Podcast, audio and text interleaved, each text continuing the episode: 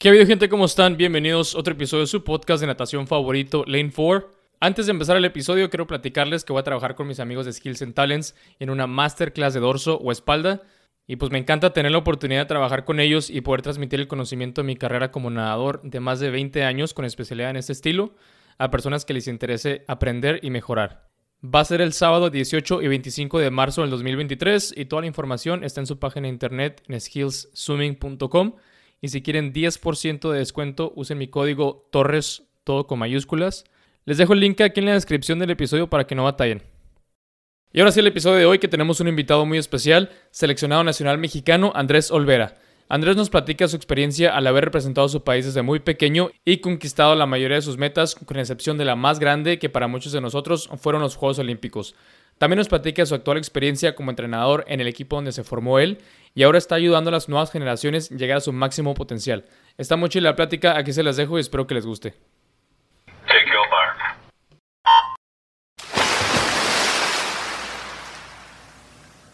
Bueno. ya lo separé de todos modos, no hay, problema. ¿Eh? Ya lo separé ahorita un poco, de todos modos. Ah, arre, arre, gracias, güey. ¿Qué onda? ¿Cómo andas? Bien, bien. ¿Y tú? ¿Qué onda? ¿Cómo te fue en la compe? Bien, güey, pues primera competencia de regreso después de un rato y estuvo rico. Sí. ¿Mismas sensaciones que antes o distinto? A ver, déjame pienso. Eh, mismas sensaciones en unas cosas y en otras mejor, porque sobre todo por la presión y la expectativa. Ok. Como no había, Ajá. es más relax, o sea, llegas y calienta, o sea, no me tocó calentar tanto, por ejemplo, hoy. No hay problema. 600 metros, ¿qué tiene? No hay, no hay problema. Ya no ocupas llegar dos horas antes y toda esa onda, ¿no? Mm, sí, no, ya más relax y luego aflojar, no sé, nomás aflojé 300 después de cada prueba, 400 y listo, vámonos. Y antes me, me quedaba como que, a ver, tengo que subir el pulso y luego bajarlo poco a poquito y... Y, y, que los compañeros y esperar el transporte y todo, ¿no? No, no, sí, no, eso sí, olvídate. No, ahorita está súper relax. Pero bien, pues, güey. Qué bueno, qué bueno.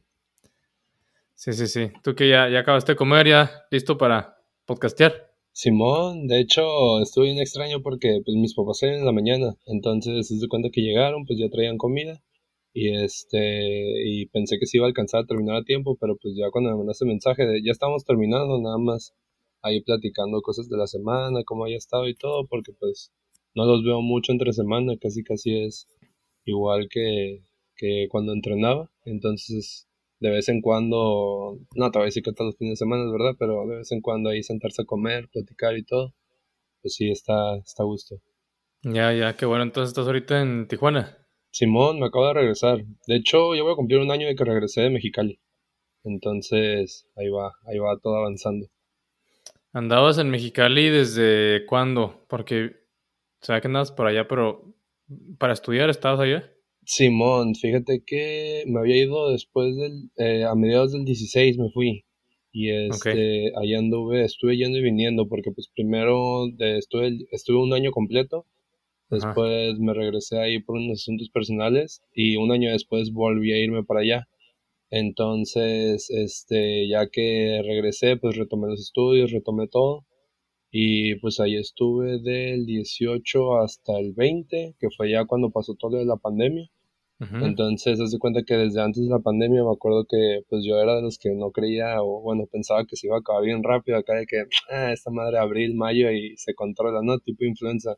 Sí. Entonces, como mi papá venía siguiendo todo eso, mi papá es una persona que le gusta mucho estar noticias y no nada más aquí en México, ¿no? Sino alrededor del mundo. Entonces, él desde enero estaba como que ya al pendiente de todo eso, de cómo le estaba afectando a China y que pues tenían miedo de que pasara para acá y pues yo sí, pues yo es pues bien extraño, ¿no? Porque pues me decía a mí y yo, ah, pues esa madre se va a controlar, ¿no? O sea, ya para que tal vez sí esté preocupante, pero pues si Estados Unidos ya lo volteó a ver, pues es, ya van a accionar, ¿no? O algo por el estilo, luego capaz ya ves que luego se tardan en accionar en algunas cosas.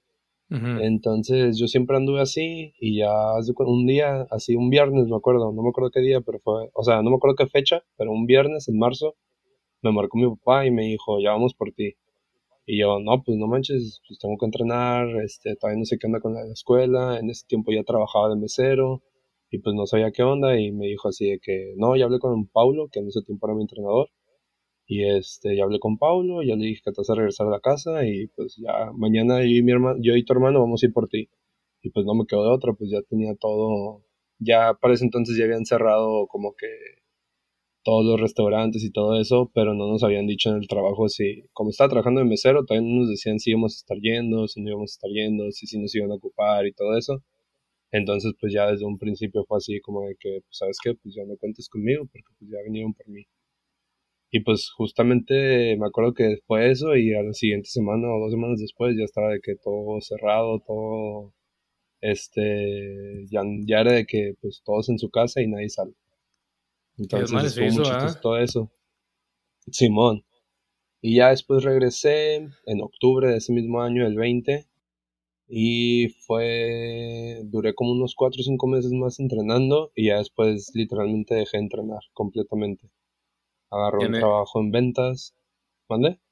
¿En medio de la pandemia dejaste de entrenar? Mm, pues. Ya había pasado lo más fuerte de la pandemia.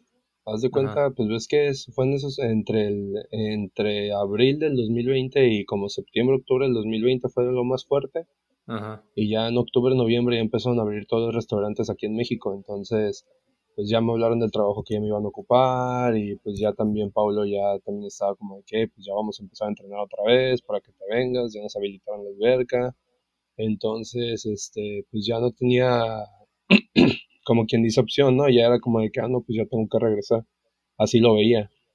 Entonces me regresé, estuve entrenando unos 4 o 5 meses y ya fue cuando ya, este, pues ya me fui yendo por este trabajo que te digo, que me puse a trabajar en ventas. Y ahí fue cuando, pues prácticamente me deslindé completamente del deporte, un año completo, literal. Ok. Del, de, este... Ok. Eso es reciente, güey, porque no tienes nada en el Instagram, güey. O sea, no. Yo creo que tú y yo no platicamos desde, desde que. Cuando anduvimos en una competencia, cuando yo todavía no me retiraba. Andamos en, eh, nos quedamos platicando tú y yo en un aeropuerto, no me acuerdo dónde andábamos, creo que era regresando de. Santa Clara, creo. Yo creo. Algo así. Porque eso fue mi última competencia con selección. Eso fue de Santa Clara, que fue en el 2017 que era previo al mundial. No me acuerdo si fue esa o es que yo, yo, es que yo acabo de regresar ahí a, nadar otra vez en el 2017. Entonces no sé si ya, andaba compitiendo. No, entonces sí fue antes. Sí, hace mucho. Pero sí, sí me acuerdo de esa vez, pero no recuerdo bien tampoco la competencia. Sí, ya se te olvida todo. Está bien chistoso, ni porque la neta ahorita me pongo a pensar como que todos esos años de los entrenamientos y todo eso, o sea, como que toda esa etapa entre el 2000, ¿qué será? del 2014 al 2016, y me acuerdo mucho de las competencias, pero no me acuerdo de los días entrenando. Neta, o sea... O sea, como que en mi mente, o sea, sí te puedo decir como que unas dos, tres eh, días que fueron como que muy impactantes para mí por el hecho de que estaba muy fuerte o porque tuve un muy buen día, pero fuera de eso, o, o, por ejemplo, con las personas con las que estaba rodeado también, o sea, de que, pues me acuerdo que ahí todavía entrenaba con el Héctor, este, Martín Vázquez, que era, que no creo que sí tocó conocerlo, no me acuerdo, pero este, él era más de aguas abiertas, él ya se había retirado, entonces eran, eran ya mucha, mucha gente muy joven o que tal vez sí iban a Olimpiadas Nacionales o Nacionales, pero no tanto de selección. Ya, ya, ya. Ok. Entonces ya, o sea, cuando, cuando dejaste de entrenar, ¿por qué? O sea, ¿qué, es lo que te dijo? O sea, si nomás de un día para otro, ya lo habías pensado desde antes o así, o cómo? Pues mira, de hecho está chistoso porque yo traía la intención como que de regresar, regresar al nivel y todo eso, pero algo, no sé, no, no estaba, no, no me sentía a gusto en la alberca, no lo disfrutaba ya como antes, ni siquiera, o sea, era ya para mí tedioso el simplemente pararme a ir a la alberca a entrenar. Entonces, este, poco a poco me fui alejando, o sea, era una sensación que no me, no me gustaba experimentar. Y este, hasta que ya llegó como que una oportunidad, por así decirlo, de este, de poder salirme y quedarme en Mexicali porque no me quería regresar a Tijuana. Y este, pues como que la empecé a tomar.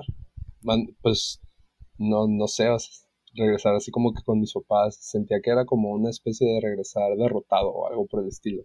Ok. Entonces, como que ese, o sea, no, sabes, como que esta parte del deportista alto rendimiento, esta parte competitiva de decir, no me puedo regresar así, o sea, si me voy a regresar, me voy a regresar bien, no porque este, me haga falta algo o no porque ya no pueda yo vivir en Mexicali, sino porque verdaderamente me lo exigen, ¿no? O algo por el estilo. Simón. Y pues dicho y hecho, o sea, haz de cuenta que me duré, ¿qué será?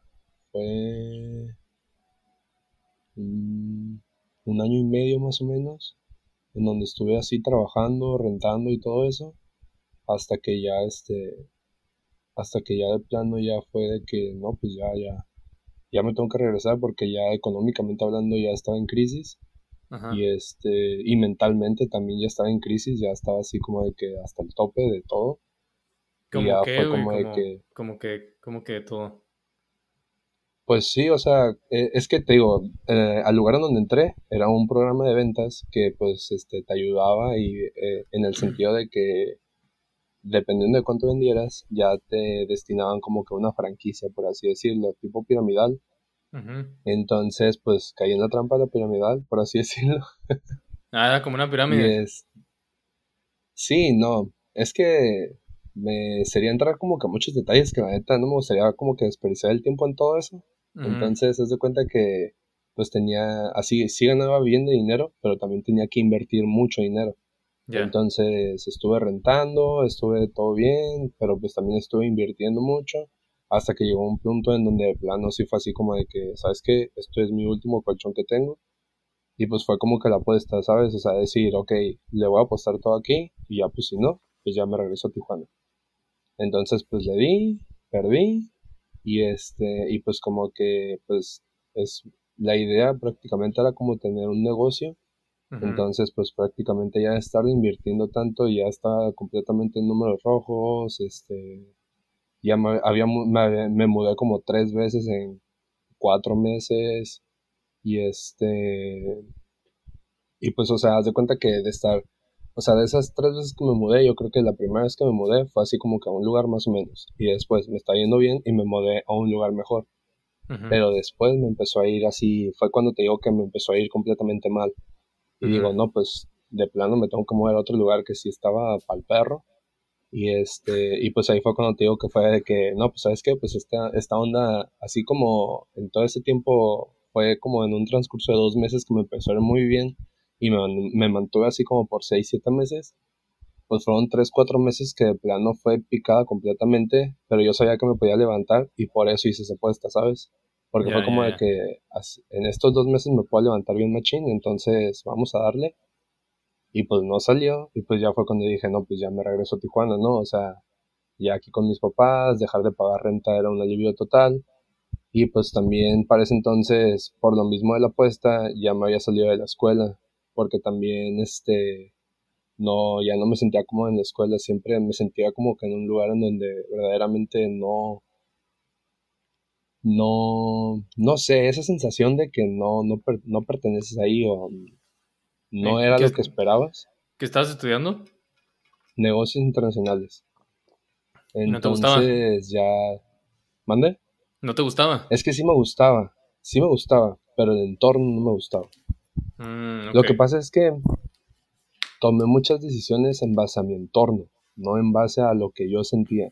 ¿Sí me explico? Entonces, si mi entorno me decía, no, pues por acá, pues ahí voy yo para allá, pero pues realmente no me detenía a preguntar si verdaderamente era algo que yo quería o que era más porque alguien me decía que lo, que lo quería o porque, o sea, era como de que es que todos lo hacen así. Entonces, ah, pues si todos lo hacen así, pues por ahí es, ¿no? O sea, y pues estaba y empezaba y sí me llamaba la atención y todo lo que quieras, pero pues al final de cuentas no, ya fueron muchas cosas las que se fueron juntando, este, y pues ya fue así como de que no, no, no quiero estar aquí, no.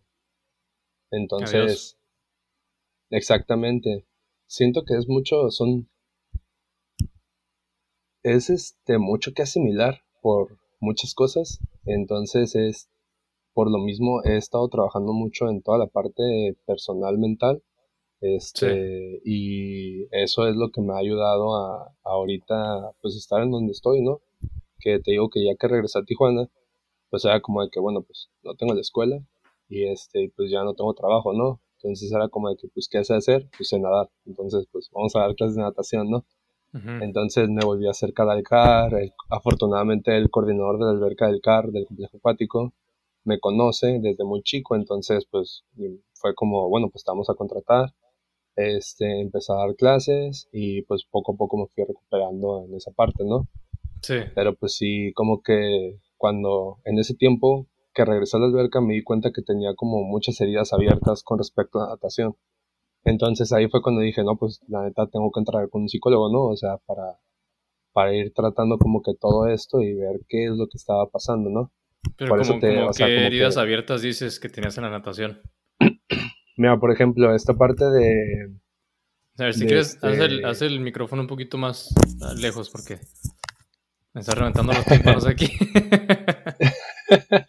Ahí está mejor. Sí, está mejor. Arre. Este, pues mira, por ejemplo, esta parte de, este, como que la depresión de no entrar a Juegos Olímpicos o de que las cosas no hayan salido como, como esperabas. Sí. Como que me hacía, yo me hacía el fuerte, ¿sabes? Decía, no, pues ya no me afectó porque yo lo di todo y este, y pues no salió, ¿no? O sea, pero pues algo decía, o sea, pero pues eso era como que lo que yo me decía, pero me alejaba de la alberca. Entonces era como, pues, las, este, mis palabras no correspondían con mis actos o con mi, este, con tus pensamientos. Con mi situación corporal, por así decirlo. Ah, de hecho, por ejemplo, no sé si notaste ahorita, pero hasta mi voz como que se, este, como que se cortó y fue lo mismo cuando estaba con mi psicóloga. Mi psicóloga, no me acuerdo cuál es el, este, la, la dirección que le da, no me acuerdo cómo se le dice, el, el tipo de terapia que usa, no me acuerdo cuál es pero es muy de emociones, sensaciones y todo este tipo de cosas. Y pues ella me decía, a ver, estábamos hablando así, te estaba escuchando así, empezaste a hablar de la alberca y tu voz y tu temple cambió completamente. Vamos a mm. explorar de la alberca. Y pues ya fue así como de que, ok, y entonces así fue como yo poco a poco me fui dando cuenta de todo este tipo de cosas. Entonces me empecé a dar cuenta de que verdaderamente sí me había afectado mucho toda esa parte, de que, por ejemplo, en 2012, 2013 ya tenía 18 y BYU, Bahrain Young University, me estaba buscando para darme una beca. Me dolió decir que no, o sea, ¿por qué? Pues porque en ese momento pues el plan con Ascaño estaba muy bien y pues Baja me está apoyando muy bien, entonces en ese tiempo yo veía como de que pues para qué me voy a una universidad si estoy en un programa con un entrenador que me conoce desde hace 8 años y pues el estado en donde estoy no me dice que no, o sea, voy a ir a una competencia, me dicen que sí, o tal vez me dicen, bueno, pues te puedo apoyar con el 80%, entonces adecuaba mis viajes, o ya tenía, o ya el resto lo pagaba con las becas, este, y pues por ejemplo, tomar esa decisión ya hasta después, que son nueve años después, fue como de que, o sea, sí, sí me costó, o sea, como que esa parte de como de que no decir de que me arrepiento, pero pues la decisión que tomé no fue en base a lo que yo quería, sino fue en base a como que lo que los demás me decían o lo que, el, como te dije, ¿no? Lo que el entorno me decía que era lo que tenía que hacer. No veía más allá, no, verdaderamente yo no me sentaba eh, o por decirte algo, meditaba y pensaba, a ver, Andrés, ¿qué es lo que quiere en un futuro, no? No, no, no, era más como de que, ok, este, irme es porque no ten, porque pues en ese momento, pues como siempre se ha sabido, pues no se apoya al deportista mexicano, entonces irte es este para ir a buscar apoyo, pero pues ese no es mi caso porque sí tengo el apoyo, entonces ¿para qué me voy a ir? No veía como que más allá de eso. Entonces, este, pues, era como de que no, pues la mejor decisión es quedarme, ¿no? Por el programa y porque, pues, también es, ya ves que, este, que también se dice que si cambias de programa deportivo después de mucho tiempo, como que eso afecta también el rendimiento. Sí, Entonces, es que no, te garantiza llegar a, las mejores universidades de universidad, no te lo garantiza que vas a, mejorar. Exactamente, ¿no? Entonces, pues como para mí si era una meta muy latente como de que a ah, Juegos Olímpicos, pues era como, no, pues sí, este, eh, no, lo, no lo puedo hacer ahorita. Ahorita mi meta es Juegos Olímpicos y como si no hubiera otros Juegos Olímpicos, ¿sabes? O sea, como que verdaderamente Río tenía que ser y si no iba a ser Río, no iba a ser no iba a haber otros Juegos Olímpicos para mí, ¿sabes cómo? Mm, así lo veía, así lo, así lo, lo presentía y desde ese punto tomaba esa decisión. Entonces, este, como que no le, no le tomaba la verdadera importancia y hasta, pero pues era, son las que te digo que son las heridas estas que como que veía, ¿no? Y este, y que me alejaban. Este, entonces, este, como que ese tipo de cosas fueron las que me fueron, no, no sé si fue todo, pero pues fue parte de las cosas que me fueron como que irme alejando. Y cuando iba regresando, pues regresas a la alberca y pues, o sea, no sé si a ti te pasado ahorita o no, pero por ejemplo, pues llegas como que con expectativa, ¿no? Porque pues normalmente ya ves que cuando íbamos a un nacional o algo por el estilo, pues luego, luego te ubican porque sabes que eres, o sea, tú eres el, el del 100 dorso, entonces era como de que, no, pues Dani va a competir igual otra vez 150 dorso y a ver cómo le van el 200, ¿no? Pero pues, o sea, eras como que el rival a vencer y todos están al pendiente de ti. Entonces, como que volver a, a regresar como a casa, por así decirlo, y que de plano ya nadie te ubique, nadie te conozca, pues sí fue como que un golpe a mi ego, ¿no? A mi orgullo. ¿En qué punto, en qué punto fue eso? Porque ¿quién no te conocería, güey?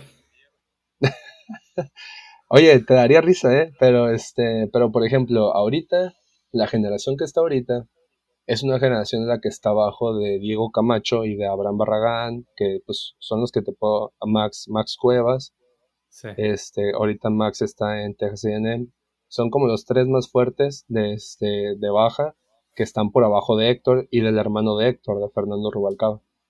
Más o menos, este, esa generación fue la última que me vio porque yo a ellos me acuerdo de ellos también y pues yo los desde los seis años los veía llegar y este entrenar y pues hasta me da risa, ¿no? O sea, como los de chiquitos y ahorita los de grandes, ¿no?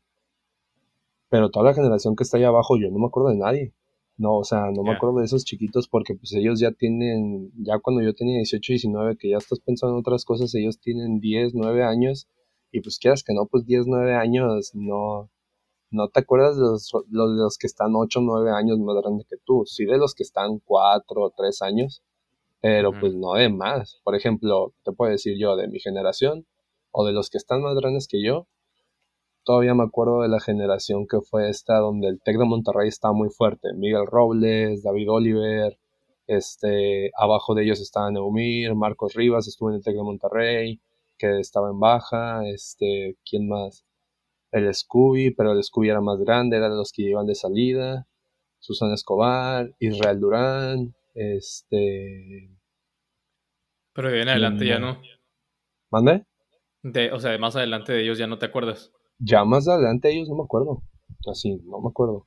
O sea, y pues, este, por ejemplo, me tocaba que Liliana, ya en mis últimos años, pues llegaba conmigo y con Ángel Martínez y Liliana agarraba cura porque estuvo Liliana le tocó la generación con nuestras hermanas, con Imelda Martínez y con mi hermana Yadira Olvera. Y este, y pues ahora ella era la grande, o sea, ella estando chica y ellas grandes, y ahora ella es la grande y está con sus hermanitos, con Andrés y con Ángel, ¿no? Entonces, pero pues yo ya no me acuerdo de esa generación. Este, mm. todavía este, se me va a ir el, un entrenador de Jalisco. Siempre que lo veo me acuerdo del nombre, pero no me acuerdo, un velocista. Ah, se me fue. Discúlpame, creo que es Juan. Del 100 libre, de Jalisco. ¿Pero a quién entrenó? No, no, él, él nadaba 100 libres, era de la selección también. Mm. Juan. Ahorita está creo en carril 4. ¿De entrenador? Simón. Perdóname, Juan. Sé que sí es Juan, estoy seguro. ¿Sí es Juan? Pero por ejemplo, sí lo, lo veo y pues sí me impacta porque es como yo tenía 11 años en la Olimpiada del 2007 y él era como figura, pues sí me explico, o sea, en la Olimpiada del 2007. Y pues ahorita ya, pero pues más de, más de esa generación no me acuerdo. Y pues es, o sea, siento que como que ese choque de egos, o bueno, ese llegar a esa parte y ver que pues de plano sin, porque pues hasta fue como el entrenador, mira, con decirte, el entrenador de Diego y de Abraham, Raúl Palma, este fue asistente de Ascani un tiempo.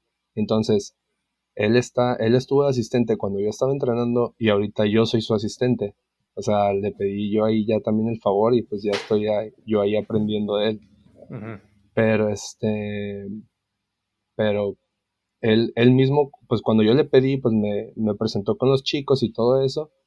Y pues fue como de que, pues ustedes no saben, pero pues Andrés es muy, es muy galardonado en el deporte. Y yo así como que, ¿cómo que no saben, no? Y ella me dijo, Andrés, cuéntales, cuéntales de tu recorrido, ¿no? Y pues les empiezo a contar y se les nota, o sea, noto en sus caras el cambio de expresión como de que este güey, o sea, como que, así me explico, no sé, pero pues como que se notó el cambio de expresión, entonces sí dije, o sea, sí, no, de plano, no sé si no me conozcan, no me reconozcan o, o qué, pero pues se notó ese cambio y fue así como, wow, este, pues, qué chistoso, o sea, así como vienen las generaciones, van y, se acaban y pues es vuelta a la página y, y esto sigue andando, ¿no? Sí, de hecho es exactamente lo que estaba hablando ahorita con, con Ashley, con mi esposa, porque en la competencia donde estamos ahorita, pues estaba una de las entrenadoras de Masters de West Palm Beach. Este, está platicando con nosotros y, y me dice Ashley, ¿y ella era rápida? Y yo, pues no sé, búscala.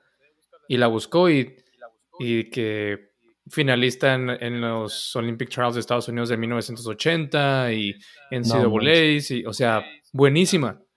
Y le digo a Ashley que, que, los resultados en realidad no, no duran mucho a menos de que seas Michael Phelps. O sea. Exactamente. O sea, viven mientras que tú estás en, la cima, pero en cuanto. vuelta la página. ¿Y quién es Andrés? ¿Quién es Daniel Torres? ¿Quién sabe? Ahorita están este, este, este y este. Y, también acaba de sacar un libro. Se llama. Que lo voy a invitar al podcast, podcast también, a ver si quiere venir, pero se llama Javier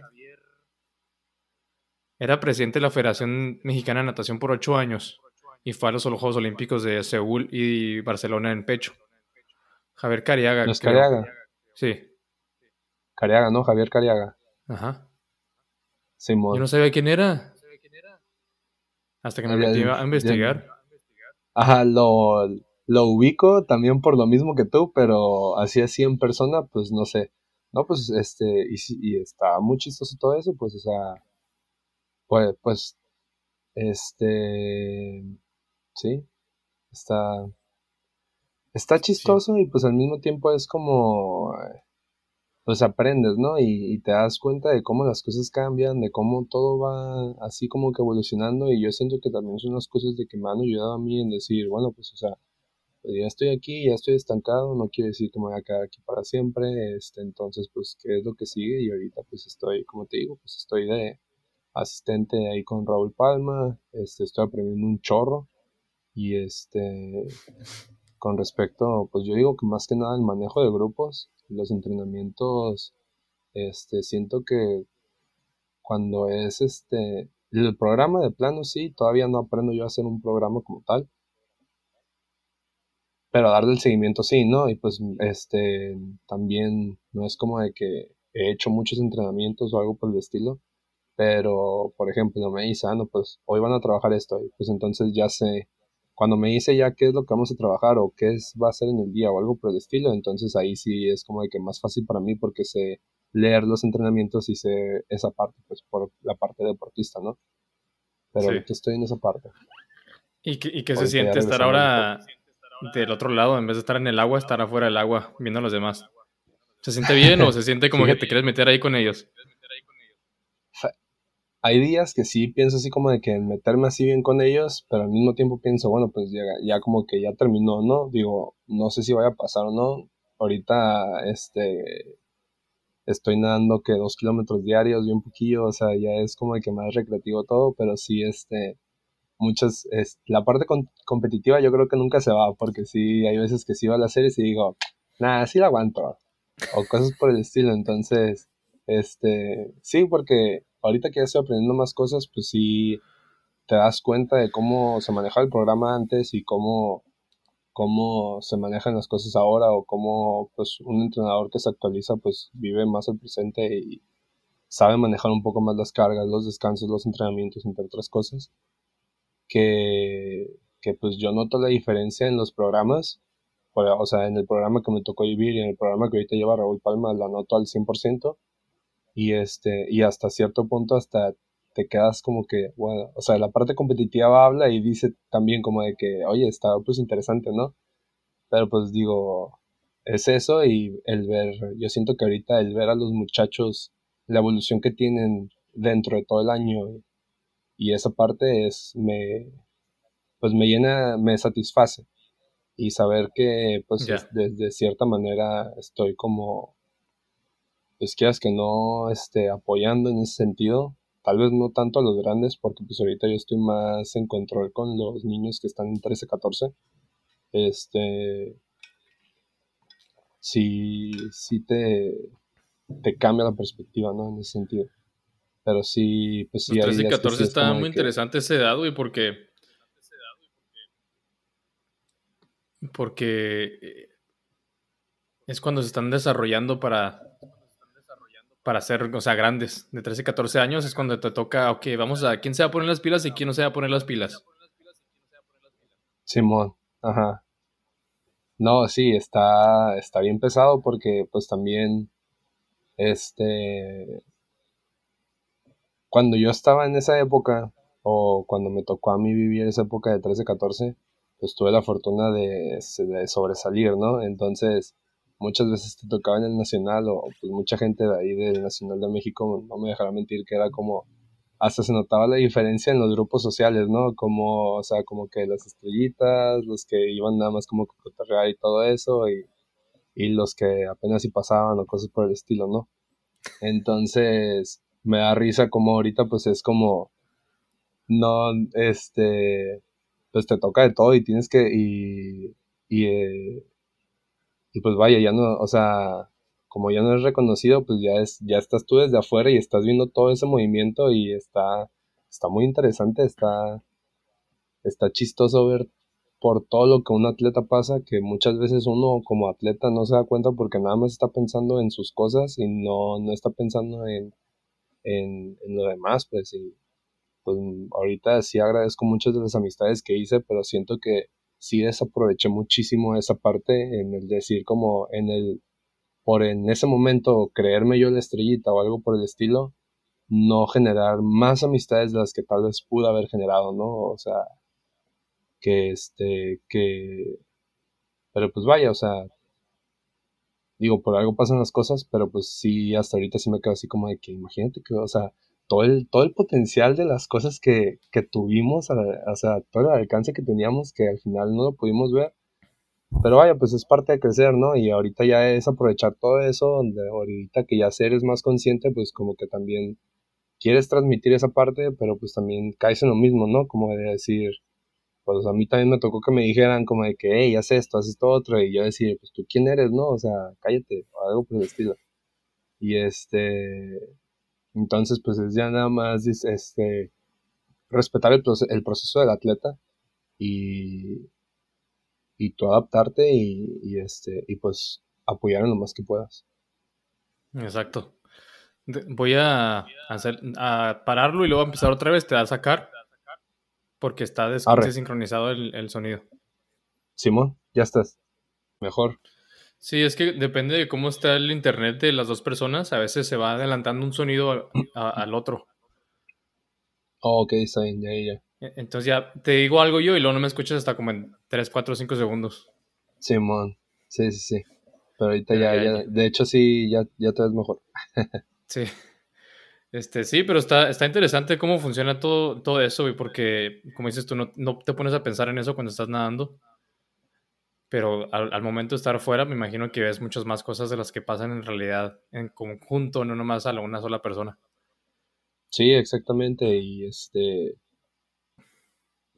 Y está curioso, siento que sí, otra de las cosas, por ejemplo, de las que trabajé, es esta parte como quien dice, ¿no? O sea, hablando del tema de, de como que las personas que te dicen las cosas, de no volverme este típico entrenador que, que siente que pues no pudo cumplir sus metas y ahora las quiere delegar a los atletas, ¿no? O como que quiere que los atletas las cumplan por él. Fue otra de las cosas que también estoy trabajando y pues también por lo mismo me, me ha costado trabajo la manera en cómo me comunico con los atletas, ¿no? Como tal. O sea, porque pues también, pues eso fue en esa parte, ¿no? Al final de mi carrera me consideraba como ya un deportista más responsable en ese sentido, porque pues ya, pues la madurez y toda esta parte de que te das cuenta de que hay más personas con muchísimo más nivel y te das cuenta de todo lo que hacen. Y como quieres llegar a ese nivel, pues lo quieres replicar y pues sabes también esto de que como de que no, pues si lo haces desde antes y si agarras todos estos hábitos desde antes, pues vas a adelantar años, ¿no? O sea, vas a ahorrarte 3, 4 años de, de aprendizajes y pues hasta el nivel puede como que este, subir, ¿no? Pero pues sí, es como tú dices, la, esa de 13 y 14 como que es muy difícil porque empiezan con que sí, como que no, pues es que sí, y que no, y pues que no soy tan bueno, y que sí soy tan bueno, y pues yo sé.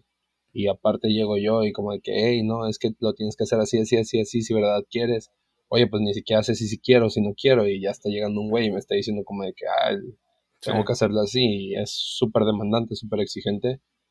Este, pues sí ha sido difícil, pero también ahí es, por eso te digo que le he aprendido muchísimo a Raúl, porque él, él, este, como conoce, como, como ha visto todo ese proceso, pues llega y me dice, oye, déjalos vivir su proceso, este, va a haber atletas que desde los 11 años te van a responder de esa manera y hay que estar listos para esos atletas, como haber atletas que hasta los 16, 17 años o hasta 18 años y no se van a dar cuenta de todo eso y simplemente se van a salir. Entonces tú tienes que adaptarte al atleta, ¿no?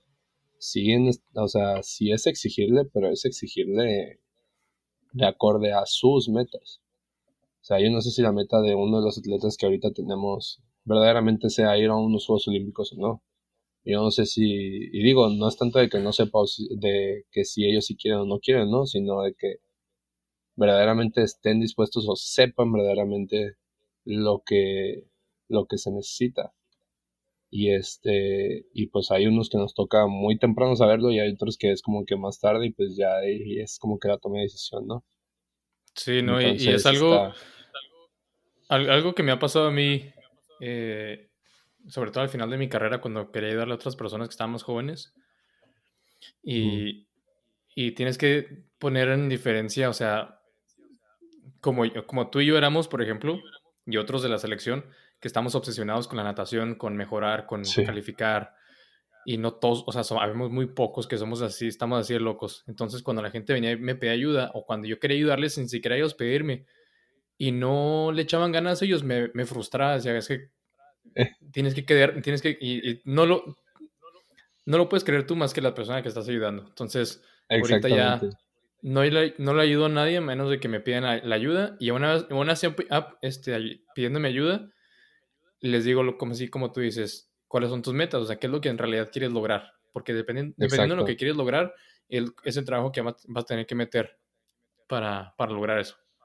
Y está bien difícil hacer esa distinción de que no todos son como tú. No, es, es, es, esa parte está muy, muy pesada. Pero pues es, es, lo, es lo divertido, ¿no? Y es lo que ahorita veo los nuevos retos, por decirte así, de, de esta parte de los entrenamientos, que, que pues es este, es lo, es lo que hasta ahorita pues me está gustando, me estoy desenvolviendo y pues ya, este, voy a ver, voy a ver cómo está todo, ¿no? Y pues, o sea, ya pensando desde la parte también como que entrenador, carrera y todo eso, pues este sí pienso que como a mí me ha ayudado mucho la psicología en ese sentido, pues sí este me gustaría, sé que la psicología me podría brindar muchas herramientas o más herramientas para saber cómo cómo comunicarme o cómo poder este comunicar lo que, lo que quiero decir o, mi plan de trabajo y por lo mismo ahorita estoy como que en, esa, en ese punto de pensar si, si me meto a estudiar la carrera de psicología. De hecho, por lo mismo ahorita estaba, bueno, estoy en un diplomado de psicología en alto rendimiento con Jesús Almada, que es un psicólogo súper, pues aquí en Baja California y en el, en el área o en el ámbito de psicología deportiva es muy reconocido. De hecho, ha trabajado con dos equipos de la NFL, con como cinco equipos de la MLB y así. Ah. Entonces, ha trabajado con el equipo de fútbol de aquí de casa, de hecho, los Quinkles de Tijuana, con los Toros de Tijuana también, que es un equipo de la Liga Mexicana de Béisbol. Entonces, y pues curiosamente me conoce también desde chiquito porque estuvo, trabajó con la selección estatal del 2000 al 2004 y estuvo unos años también ahí conmigo, pero pues ya después, este, no sé qué problemas tuvo que, que al final se salió.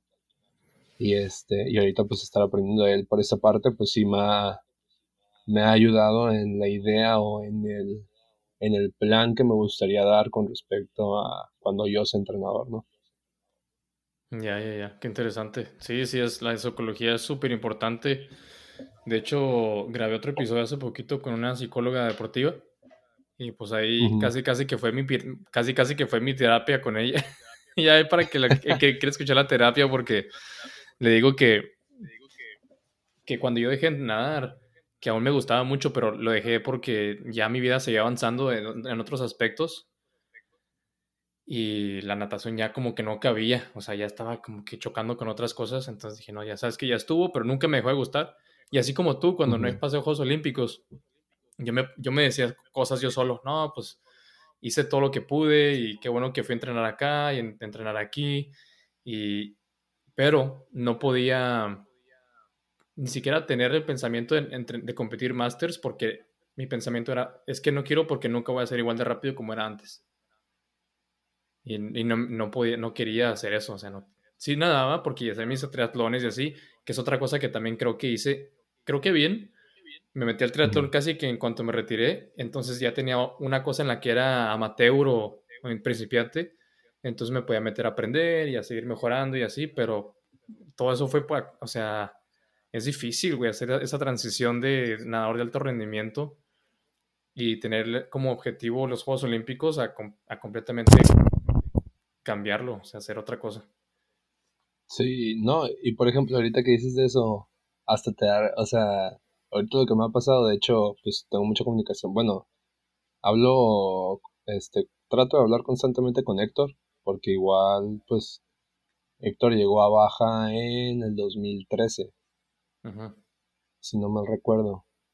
Y este, y pues yo creo, no recuerdo si soy dos años o tres años mayor que él, pero pues lo notaba y le notaba el hambre desde entonces, ¿no? Y no nada más el hambre, sino el talento. Entonces, este, también notaba el talento y pues entrenábamos los, todos los días juntos y, este, entonces siempre fue como de que lo que trataba de que lo que necesitara pues lo brindaba con respecto a consejos y todo eso. Y ahorita recientemente le, le digo, ya me aventé 10 cienes, cada uno 30, en promedio 1.9, 1.8. Entonces, eh, o sea, pero pues cosas, entrenamientos y que de todos modos, o sea, no sé ni por qué lo hice, pero lo hice, ¿sabes? O sea, fue como... Sí, sí, sí. Mi parte competitiva en ese momento me dijo, ¿sabes qué? Vamos a hacer esto. Y hay que intentarlo. Y me salió y dije, hey, a toda madre, ¿no? O sea, este, está chilo como que ver el, esos cambios y ese rendimiento y este, y como que el seguirte retando después de tanto tiempo de que lo dejaste como que volver a esa parte digo pues ya no soy tan rápido como antes y no tengo la misma resistencia que antes pero pues ya puedo hacer esto no y está, yo, también le mando a Lector las cosas que hago y pues imagínate seguro le digan las cosas de alguien más y estás en estos pobres viejillos que ya no entran en condición bien emocionados porque hicieron 1.9, 1.8 en los 100 porque me dicen ya los entrenamientos que me dice que está haciendo y los tiempos que está tirando de entrenamiento están asquerosos, y que algo que...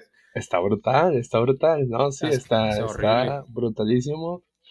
Y, y es, o sea, te digo, me di cuenta yo, o sea, por ejemplo, en ese tiempo que yo estuve sin nadar, que veía el progreso que estaba teniendo y saber que yo lo conocía de, de, de 2013, 2014, en la etapa en donde estaba, ahorita ver la etapa en donde está, o sea, Diego Camacho, que este, lo conozco desde que salía de una van con otros 10 niños chiquitos, entre ellos Abraham Barragán. Este, y los 10 niños llegaban corriendo acá de que de una guardería a clases de natación y, o sea, y ahorita ver en el nivel donde está y pues que, o sea, todo lo que me mueve o, o darme cuenta de todo eso, o sea, te digo, Abraham, por ejemplo, el Barragán, Diego Abraham Barragán, que ahorita le fue muy bien, creo que quedó en tercer lugar, no me acuerdo cómo se llama su conferencia, en, en las 1650 yardas. Me acuerdo que cuando era un estatal o una competencia en Tijuana, estaba yo así atrás del banco a punto de competir, no sé, el 400 libre. Entonces, por ejemplo, pues para mí el 400 libre era una de mis pruebas fuertes, entonces estás súper mentalizado, estás acá de que en tu zona, porque pues a pesar de que es un estatal o cualquier cosa, pues es tu prueba y quieres rendir, ¿sabes cómo? O sea, quieres dar un buen tiempo y sentirte bien por el entrenamiento que estás haciendo todo eso, ¿no? Mentalizado, concentrado, a punto de subirme al banco y la nada siento que alguien llega y me jala el brazo o que me toca el brazo y volteo y, y Abraham queriendo chocarme la mano, ¿no? Acá como de que, suerte Andrés. Y, así como de que, dude, estoy a punto de competir. Pero pues es como de que, gracias, güey. O sea, se entiende como que el aprecio y ahorita pues verlo en ese nivel, va, no, o sea, me emociona, me llena de pasión. Y este, y por eso siento que ahorita donde estoy o lo que estoy haciendo me gusta y por eso quiero aprender de los mejores, pues entonces, este, por eso, por eso ahorita me estoy tratando de desarrollar en toda esa parte y crecer. Qué bueno, güey, sí, está, está muy pirata los, ver a los morritos cómo se van desarrollando también. Este, pues ahorita ya todos los que estaban entrenando ahí conmigo, hasta cuando estaban entrenando para centros en el 2018, estaban niños de 14 años y así. Y ahorita están en, ya eran, ya, ahorita están a agradar de la universidad. No manches, y también tirando buenos tiempos. Sí, sí, sí. Está, está muy chistoso y toda esa parte. Por eso, por eso te digo, o sea, por eso como que siento, no sé si sea nostalgia de este, de pues todas estas amistades, que tal vez no pude haber hecho o no darles la continuidad que me hubiera gustado darles. No sé, muy humanista en ese sentido y pues pues bueno, aquí andamos y tratando de, de cambiar toda esta parte, seguir acorde a y pues no perder comunicación con nadie y este y crecer en cualquier parte, seguir con esta hambre de distinto modo, ¿no? Pero seguir siendo competitivo. Sí, sí, eso nunca se va a quitar. De plano. Oye, o sea, ¿tú en qué punto de tu carrera? Porque tú fuiste bueno desde los 11 años, ¿no? O sea, estabas rompiendo récords mexicanos y así. ¿En qué punto dijiste poder a las Olimpiadas? Pues desde muy chico, este, yo literalmente, mi, tengo dos hermanos, para darte, para darte contexto, tengo dos hermanos, mi hermano es mayor 12 años y mi hermana 8 años mayor que yo. Yo soy el pilón prácticamente. Mi hermano empezó a nadar a los 10 años, si no me recuerdo. Y mi hermano, antes de la natación había hecho otros tres, otros tres deportes. Entonces, ya para cuando llegó a natación, se quedó en natación. Entonces, cuando yo, pues ya mi mamá estaba embarazada de mí y todo eso, mis hermanos ya nadaban y ya se estaban haciendo como que el lugar en el deporte. Entonces, por ejemplo, cuando yo tenía, me acuerdo, 13, 14 años, señoras llegaban y, ay, yo te conocía cuando estabas en la panza de tu mamá, que andaba caminando ahí al lado de la alberca, ahí correteando a tus hermanos, ¿no? Entonces, yo crecí ya en el ambiente de la alberca y, este, me acuerdo, 3, 4 años y yo en los parques jugando y mis hermanos compitiendo, ¿no? En San Diego. Y entonces, este, desde muy chiquito a mí me enseñaban Juegos Olímpicos de natación y pues era como de que pues ahí es, ahí hay que estar, esa es la meta y que hay que ser grande, la, la, y pues todo esto, ¿no? Entonces, desde chiquito hasta Ascanio, muchas veces yo me acuerdo que 9, 10 años y llegaba con Ascanio, todavía ni era mi entrenador y ¿qué me notó? ¿Qué puedo mejorar? Y esto y que lo otro. Y pues no sé si sí me decía o no me hacía caso, ni me acuerdo qué me contestaba, no, o sea, lo sé porque las personas me dicen, ¿sabes? Y este, entonces, pues desde chiquito pensaba en eso. Y este, pues 11, 12 años y empiezo a tener resultados y este... ¿Cómo entrenabas, güey? Porque era impresionante verte nadar, o sea, ganabas por mucho. Pues eran unas chingas. eran sí, o sea, a los, a los 11 y 12 años, o sea, ¿cómo, era? O sea, ¿dobles ya a los 11 y 12 años? Este, no. Te digo, es lo que te digo que no me acuerdo. Me acuerdo de muy pocas cosas. Este, me acuerdo, por ejemplo, que cuando estaba en esta transición entre los 10 y 11 años, entrenaba tres días con un grupo abajo y tres días con el grupo grande, que en ese momento era, manejaban el grupo Aaron y Ascanio, los dos que son hermanos. Entonces, este, tres días sí, tres días no. Y pues yo todavía no asistí a una Olimpiada, pasa la Olimpiada, medalla de oro en la Olimpiada. Para ese entonces fue el 2007 Todavía no abrían la alberca del CAR y cuando abren la alberca del CAR, separan los grupos Ascanio y Aarón. A Ascanio se queda con todos los grandes, que los grandes es decirte Eumir Quintero, Víctor Robles, Víctor Barbosa, este Marcos Rivas, bueno, Marcos Rivas todavía no está en el grupo. Este, y más nadadores que en ese momento son de esa generación, pues no sé si te suene Alma López, Karen Barbosa, entre otros, ¿no? Alejandro Torres, pero él era pechista, y Felipe Moreno. Entonces, este, yo me quedo con Aarón todo ese año. Me acuerdo que en ese momento el récord, yo había ganado Olimpiada, no me acuerdo si con 2.8 o 2.9. El récord creo que era 2.7. Y había un entrenamiento que no me acuerdo qué era, pero terminabas con un 200 checado. Entonces estaba con Aarón, tenía, iba para la Olimpiada del 2008 y este. Y me acuerdo que tenía un examen de ciencias naturales, era malísimo en ciencias naturales y ocupaba salirme a estudiar. Entonces, ocupaba salirme cuando la serie se repetía dos veces, la que te digo que terminaba en 200 checado. Entonces Aaron me dice, yo me tengo que salir, apenas voy terminando la primera y me están diciendo, ¿qué estás haciendo? La, la, la. Bueno, pues te tienes que salir. Si te tienes que salir, tienes que hacer abajo de 212 en este 200 checado, ¿no? Curso largo, está en curso largo me todo 6. O sea, entrenando, cuando el récord era 2.8. Y está muy estaba como a dos meses de la Olimpiada. En ese año la Olimpiada cerré el 200 en 2.2. Y sí. Rompiste el récord por 6 segundos. Ajá. Entonces, no, y de hecho, por ejemplo... a los 11 años hiciste 2.02 en 200 libre, en larga. Estaba a dos meses de cumplir 13 años, ya tenía 12 años.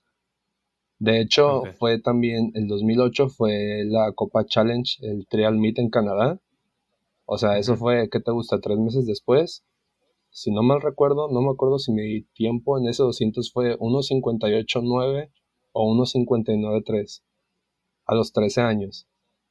Y este, y este, o sea, ahí debe de estar porque quedé en tercer lugar en esa, en esa Copa Challenge y este 415 en el 400 y pues o sea ya ya era una chinga pues o sea ya me acuerdo que también para pasarme con Ascanio yo tenía ya un mes con una lesión en el hombro entonces Aaron me dice no pues sabes qué pues ya no te puedo ni controlar pues ya vete con Ascanio no Llego con Ascanio según yo lesionado del hombro y ya llego y pues Ascanio nada más se me queda viendo y tú qué y yo no pues Aaron me mandó con usted ¿Y por qué traes aletas? ¿Y por qué traes tabla? ¿Y por qué traes snorkel? No, pues es que traigo lesión en el hombro.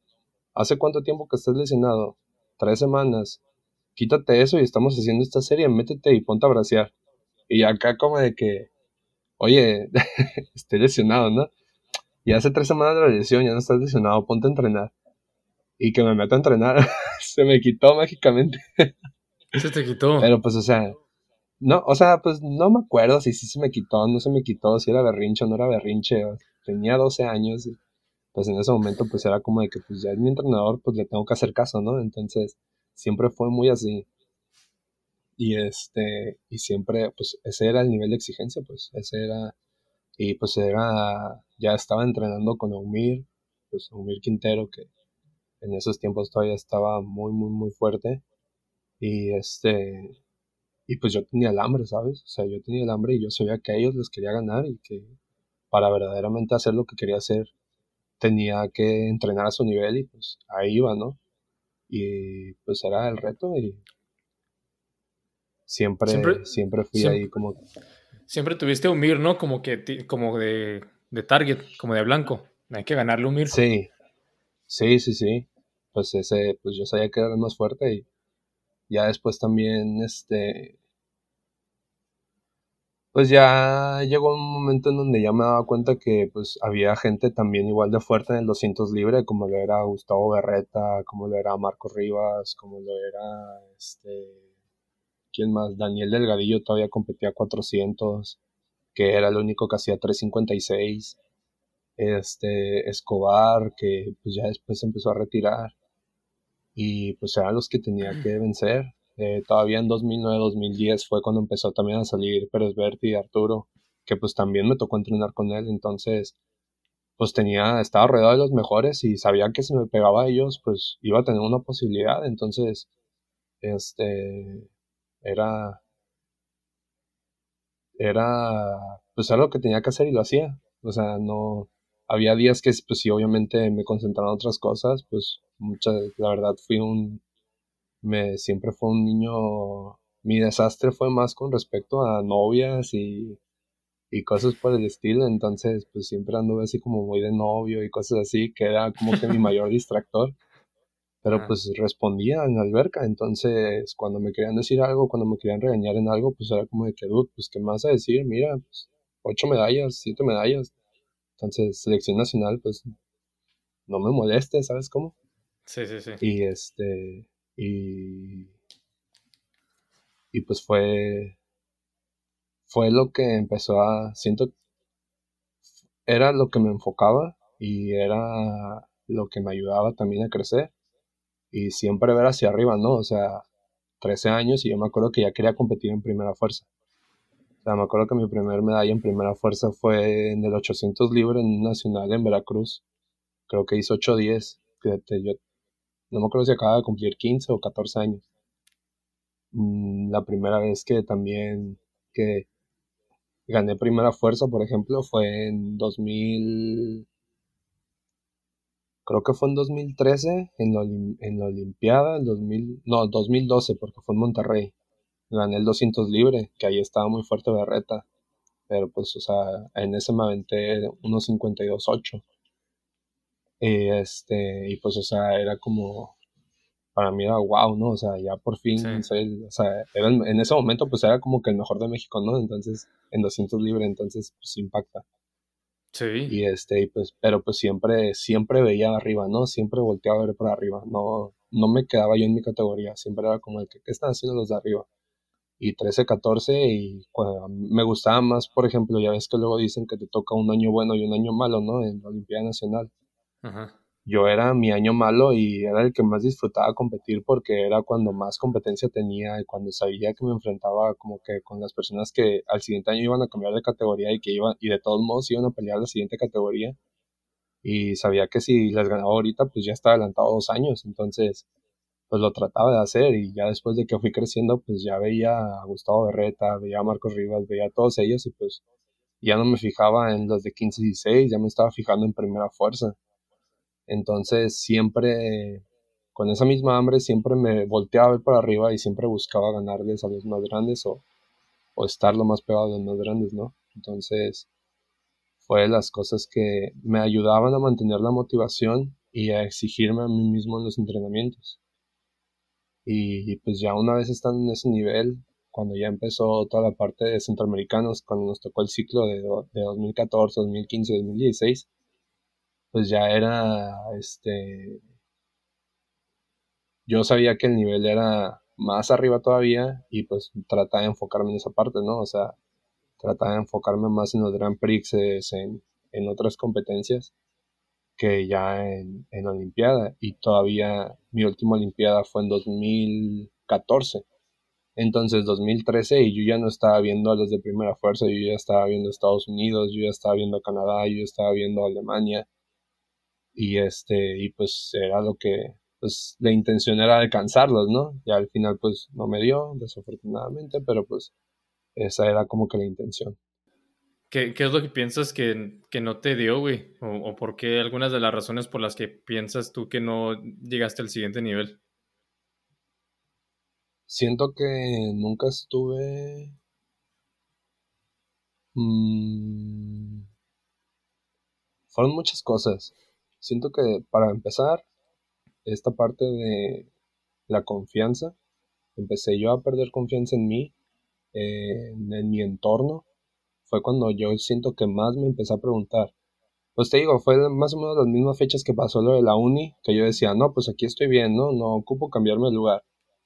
Pero pues yo ya me sentía muy tedioso con esta idea de que mismo entorno, mismo entrenador, este, mismos, tal vez no era como que, tal vez era diferente grupo de grupo del equipo en donde estaba, pero pues tenía al lado todavía al Pérez y, y a pesar de que para mí yo no lo veía como una amenaza, con todo el respeto porque es un gran atleta, este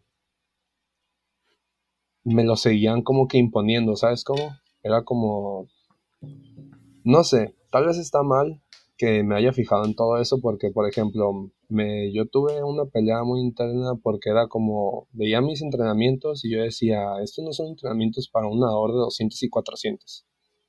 ¿Sabes? O sea, como de que yo veía y veía mucha distancia, veía muchas cosas y veía lo que hacían otras personas de que nadaban mis mismas pruebas que yo y yo decía, no estoy entrenando lo que debería estar entrenando. Entonces, como que eso me empezó a, a hacer mucho ruido y este y también me ocasionó muchos problemas con Ascanio. Y este entonces porque pues hasta él mismo me lo decía es que no confías en el entrenamiento y, y yo así como de que bueno pues tú crees que no confío pues va y pum seis meses entrenando al 100 y no funcionaba no pero pues yo no te puedo decir si sí o si no confiaba al 100%, lo cumplía al 100%, eso sí te lo puedo decir, pero no sé si sí o si no confiaba en eso al 100%. Yo creo que no. Ahorita ya con toda la madurez del mundo te puedo decir, tal vez no, más bien no confiaba al 100% y pues capaz y eso fue lo que a mí me hizo no dar completamente todo, ¿no? Entonces siento que es algo muy importante eso, de confiar en lo que estás haciendo, confiar en tu rendimiento y pues la confianza también entra en toda la parte de lo mental, entonces como que va muy de la mano todo eso. Yo siento que eso fue de las cosas que más, más, pues me hicieron falta, ¿no? ¿En qué año, güey, te tocaba irte a la universidad cuando dijiste que mejor no? ¿2013?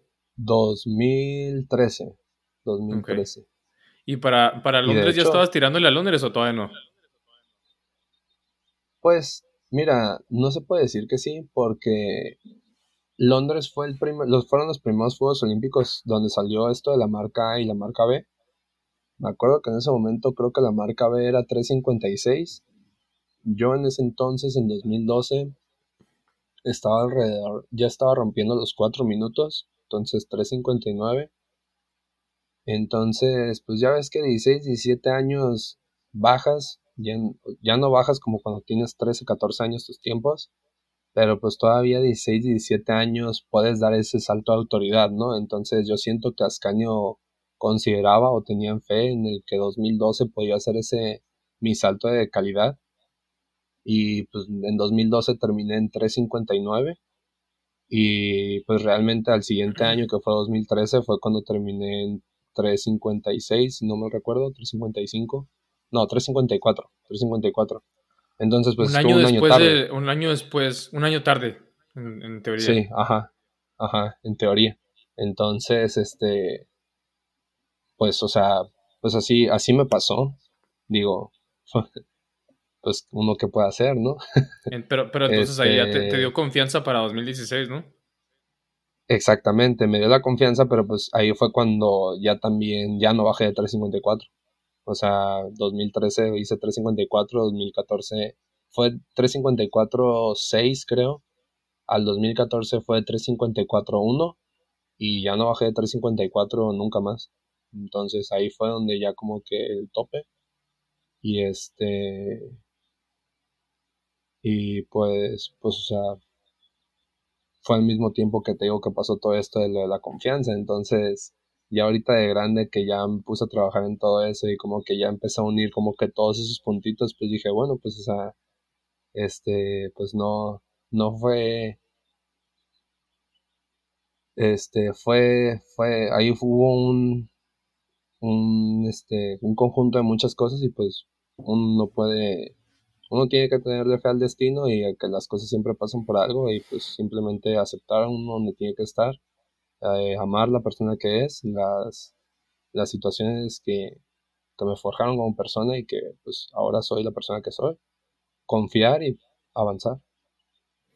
Sí, pues va, va de la mano con lo que dijimos ahorita, y que los resultados en realidad no, no envejecen de una manera muy buena, porque al final de cuentas nadie se acuerda de los resultados, pero, pero lo que en realidad te, lo que en realidad te deja la natación y todo ese trabajo duro es la persona en la que te conviertes.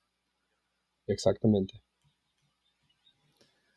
Pero, entonces para el 2016, o sea, ¿cómo, cómo, cómo, cómo llegaste ese año, güey, para, para entrenar, para tirarle a calificar a Río? O sea, ¿qué es lo que estabas haciendo para poder llegar a esa meta? Y, y que, pues, no, no bajaste 354 otra vez, pero ¿qué es lo que estabas haciendo tú para poder llegar ahí? Pues mira, entró esta parte de que Ascanio, pues tienes que confiarse 100% en el programa y yo, pues vamos a confiar 100% en el programa, ¿no? Pues no hay de otra. Y este, y pues me metí de lleno. Este, eh, pues ahí en el CAR hay unas villas, entonces literalmente todo ese año viví en las villas. Este, me despertaba a 7 de la mañana, primer entrenamiento de 7 a 9 y media, después la sesión de tierra como de 12 a 1, fisioterapia de 1 a 3 y como muchos los demás empezaban el entrenamiento con la sesión de tierra, terminaban como 4 y media, 5, pues ya yo me iba a fisioterapia de 1 a 3, comía y todo eso en todo ese tiempo y pues ya yo llegaba directamente al entrenamiento de agua y ya mi tercera sesión era de 4 y media a 8 y media, 8 más o menos. ¿Tres horas y media? Sí. O sea, ¿cuántas horas al día estás entrenando, entrenando bien, güey? O sea, en la mañana y luego eh, tierra. En total, yo digo que unas 8 o 9 horas. Más o menos, contando la hora y media de trabajo físico. Pero, pero. ¿Cómo eran los entrenamientos en esas nueve? Me imagino que no eran nueve horas a tope, obviamente. Había mucha técnica. Ah, no, pues. ¿Cómo se, cómo se, cómo se, cómo se no, desmenuzaba? No recuerdo muy bien cómo, cómo estructuró el programa Scania este, te mentiría si se te dijera, ah, sí, así, así, no me acuerdo. Es lo que te digo que los entrenamientos no los recuerdo. Me acuerdo de la rutina, lo que tenía que hacer, listo, cumplía. Pero así que tú dijeras, ah, no, pues estaba bajo este programa, estaba trabajando esta cosa. Yo cumplía, confiaba y hacía, y, pero pues digo, entre, comillas confiaba, ¿no? O sea, lo que verdaderamente hacía era cumplía y pues cabeza abajo, si decía salta, saltaba, si decía agáchate, me agachaba, y si decía gira, giraba. Y pues él decía, esto te va a llevar a Juegos Olímpicos, pues si tú dices que esto me va a llevar a Juegos Olímpicos, pues me va a llevar a Juegos Olímpicos.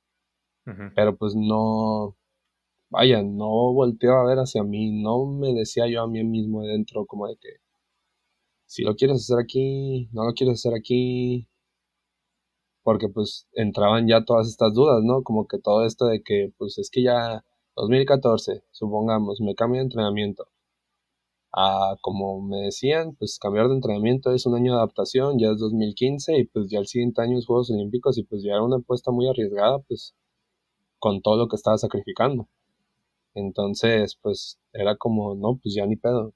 Pero pues vayan, eh, te repito, sentía que los Juegos de Río eran los únicos, pues si me explico, no volteaba a ver a ver a París o digo, a Tokio o algo por el estilo. Sentía que esa era mi última oportunidad y me seca y yo solito me cegaba esa idea y pues no, o sea, no nada más son los únicos Juegos Olímpicos que vienen aquí, que están ahorita, por ejemplo, ahorita no nada más es París, sino que todavía están los de, no recuerdo si va a ser en Los Ángeles, si ya lo ha confirmado o no, pero pues está Los Ángeles, ¿no? En 2028.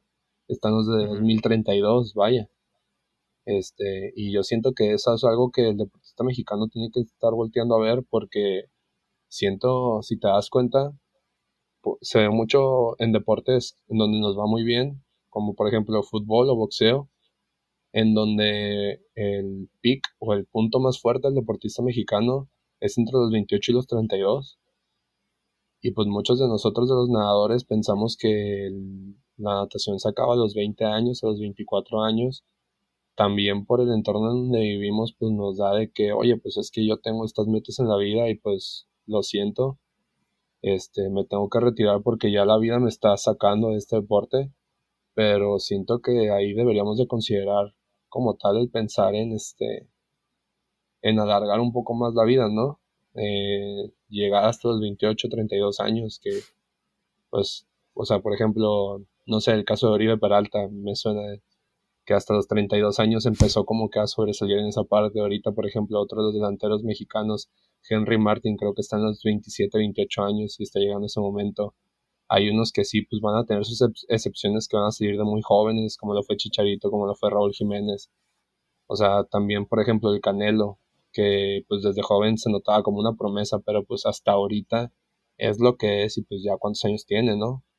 Y entonces siento que siento que es algo una de las cosas que como deportistas de natación debemos de notar y debemos de considerar.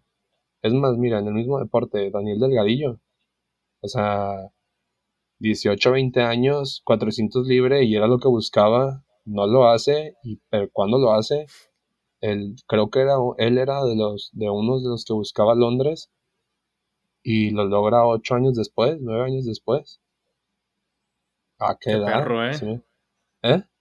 Qué perro el, delgadillo que Sí, o sea, te da mucho de qué hablar, pues entonces, o sea, este, vaya, eso es algo que muchos deportistas pueden notar, o sea, no, no, no te enfocas nada más en estos Juegos Olímpicos, sino ver los siguientes, o sea, no, te da más experiencia, ya tienes otra perspectiva, pero siento que como no le hacemos caso a esta parte de lo mental, nos quedamos enfrascados como que en esto de que y ya no lo logré en estos y caemos todos en una depresión que no nos damos cuenta porque pues como somos gente competitiva no queremos ver hacia adentro y queremos seguir adelante y al final llegas al siguiente ciclo este no lo notas pero con esa carga de decir madres o sea estos ahora sí ya son los últimos pues o sea y ya no, si no tuviste un trabajo mental muy fuerte en esa parte, pues vas a llegar con esa espinita y pues no sabes cómo te va a rendir. Yo creo, creo que a algunos sí les va a funcionar, a otros no les va a funcionar, pues no sabes, ¿no?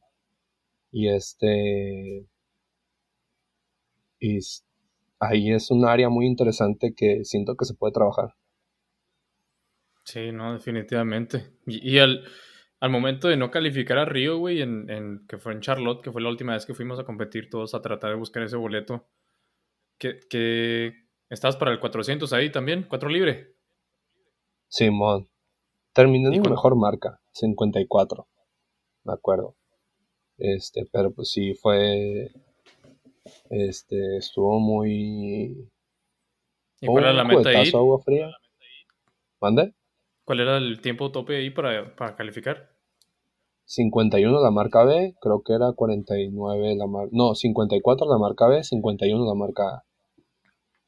Pero era 54 bajo y pues Vargas ya había hecho 52 en Panamericanos, entonces si quería una posibilidad tenía que ganar la Vargas y no le gané, entonces era como... Ya, yo ya sabía que ya de plano ya había perdido toda posibilidad. Y luego, ¿qué, se, ¿qué se sintió, güey?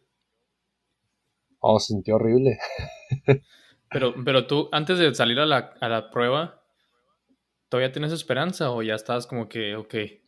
Mira, sí tenía esperanza, pero te puedo decir que nadé con una armadura como de 100 kilos. O sea, salí tensísimo. Me acuerdo de la competencia, es de esa sí me acuerdo y me acuerdo que toda esa competencia competí muy tenso, muy pesado. Y estaba compitiendo muy bien, o sea, no muy bien, pero pues no estaba tres segundos arriba de mi mejor, estaba ahí sobre mis marcas, ¿sabes? Pero me acuerdo que yo sentía un peso enorme en, mis, en mi espalda, en mis hombros. Por eso te digo que yo sentía que estaba nadando con una armadura de 100 kilos. Y, y no me la quité como hasta un año o dos años después. Y, este, y estuvo ¿Pero a qué te refieres con una armadura, con ese, ese peso? O sea, como emocionalmente, emocional o ¿O psicológico o físico? Sí, psicológicamente. Ajá, haz de cuenta, psicológicamente me sentía así muy pesado. Y este... Como por ejemplo, ¿cómo se siente los últimos 20 metros? Así yo sentía toda mi prueba. cómo se siente los últimos 20 metros del 100, así yo sentía toda mi prueba. Y sobre eso competía, ¿sabes? O sea, no, no era como de que, ay, ya me siento cansado, pues ya no le voy a dar. No, o sea, era como de que, porque me siento cansado si apenas llevo 100 metros de un 400? Y seguía dándole y dándole y dándole y pues, no respondía. Este, terminando la competencia me acuerdo que regresé y pues tuve un choque de mente muy pesado porque este, algo también, pues lo que hay que agradecer también pues, de, de es de que es muy competitivo. Y en ese momento yo lo que necesitaba, yo lo que sentía que necesitaba o lo que mi cuerpo me decía, que fue la primera vez que yo siento que volteé a ver para adentro, dije, necesito un descanso. O sea, verdaderamente necesito parar completamente todo esto. Y llegué con Ascanio y me acuerdo que llegué así con Levi's y y sus primeras palabras fueron, porque no vienes con ropa? O sea, porque no vienes para entrenar? Y yo venía de bajarme un avión de, de, Charlotte, ¿sabes? o sea, me bajé del avión al día siguiente y estaba en la alberca. Y ¿por qué no vienes a entrenar? Y yo, pues, ¿cómo que vengo a entrenar? Pues ya se acabó la temporada, ¿no? o sea, ¿qué, es esa pregunta, no? Y yo, no, pues, pues no le dije eso, ¿no? Fue como, no, pues, pues vengo, pues hay que hacer reportes, ¿no? O sea, retroalimentación del año de acá. Pues, ¿cuál retroalimentación? Pues hay que competir. Y yo, no, pues la neta, necesito un descanso. ¿Un descanso de qué? Y yo, no, pues de, de todo, o sea. y yo, ¿cómo que de qué? Sí, güey. Y este, pues es que tú tienes que estar pensando en qué competencia vamos a tener en agosto para estar viendo y viendo los tiempos de Río y este y estarlos replicando para Tokio.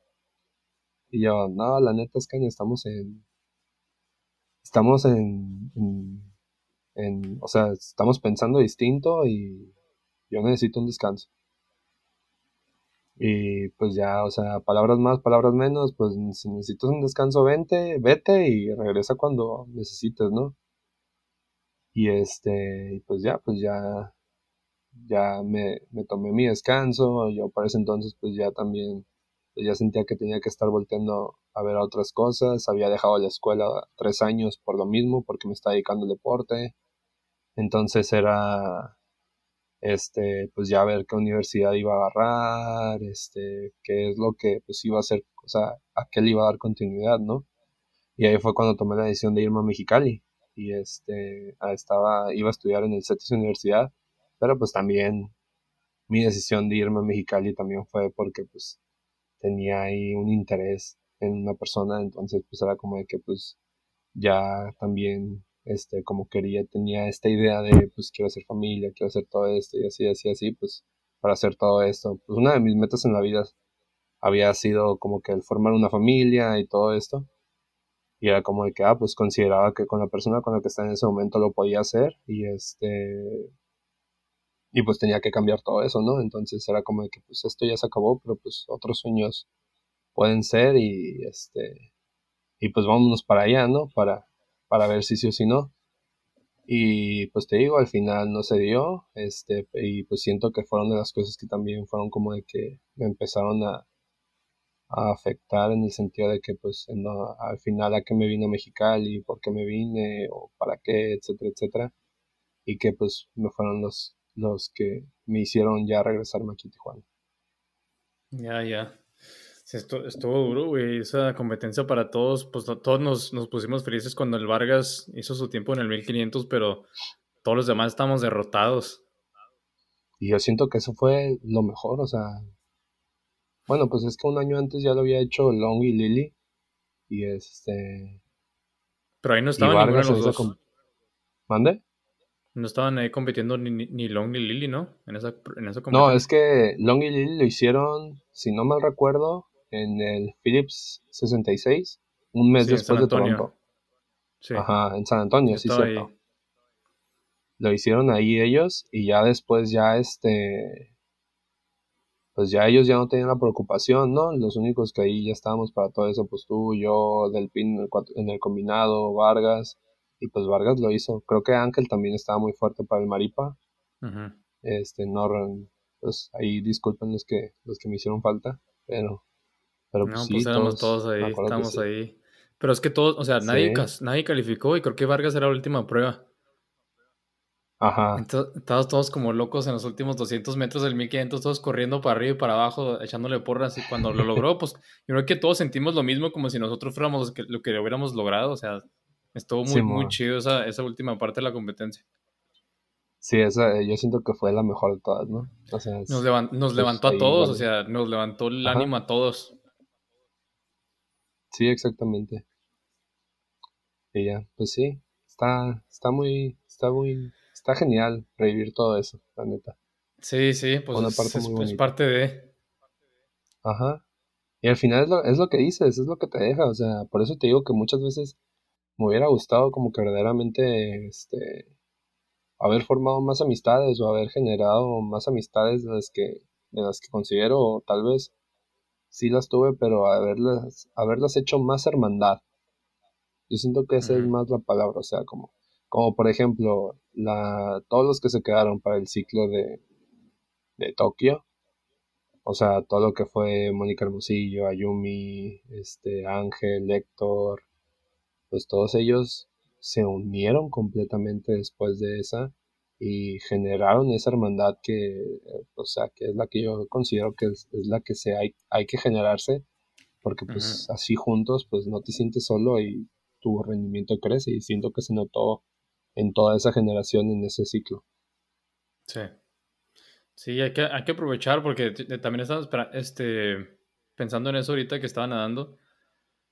Eh, cuando está, es que es imposible, voy a hacerlo cuando estás en ese, ahorita estamos en una realidad diferente cuando estamos pensando eso, pero cuando estás ahí haciéndolo, pues, o sea, imposible pensar de esa manera en la que estamos pensando ahorita, pero me estaba pensando, estaba poniendo, de hecho creo que estaba viendo una foto tuya, güey, que estabas con unos audífonos puestos antes de nadar.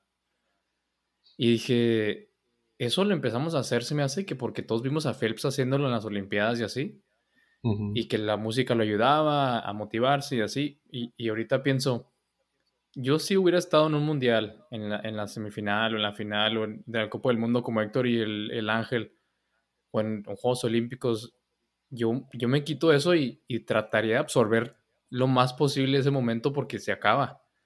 Pero cuando traes los audífonos puestos, o sea, estás ahí o sea, no sé, ahorita es la manera en la que pienso ahorita yo, pero estando en ese, en ese día, igual me pongo tres audífonos para no estar pensando en nada y así porque son diferentes, o sea, piensas diferente.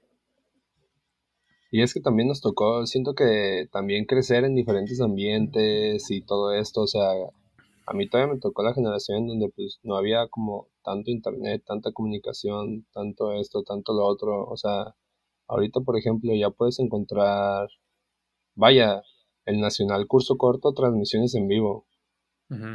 ¿Cuándo te tocó una transmisión en vivo en el Nacional Curso Corto? Pues? Mm, o en una Olimpiada Nacional.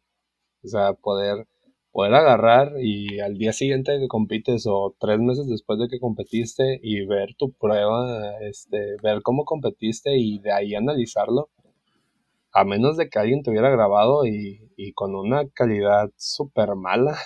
Sí.